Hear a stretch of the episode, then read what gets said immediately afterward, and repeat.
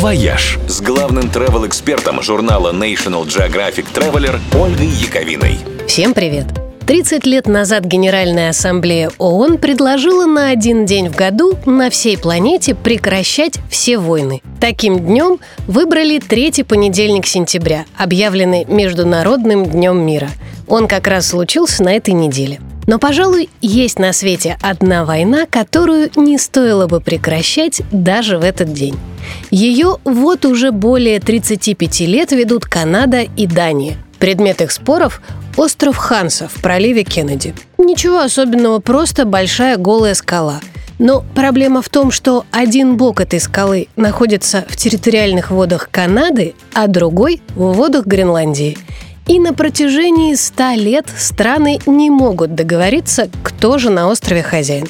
Конце концов, Дания перешла к активным действиям и захватила остров. В 1984 году на Ханса высадился военный десант. Они подняли свой флаг, оставили рядом бутылку шнапса с запиской «Добро пожаловать на датскую землю» и отбыли в Освояси. Несколько недель спустя на остров прибыли канадские военные.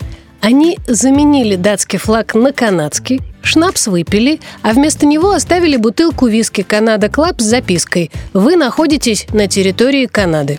Узнав об этой диверсии, датчане вернулись на остров, выпили виски и вернули все как было, включая новую порцию шнапса. Вот так с тех пор и повелось. Каждые несколько недель то датчане, то канадцы захватывают остров Ханса, выпивают трофейный алкоголь за здоровье противника, поднимают флаг и оставляют ящик собственной выпивки. Конфликт считается самой интеллигентной войной за всю историю человечества. И почему нельзя все войны так вести?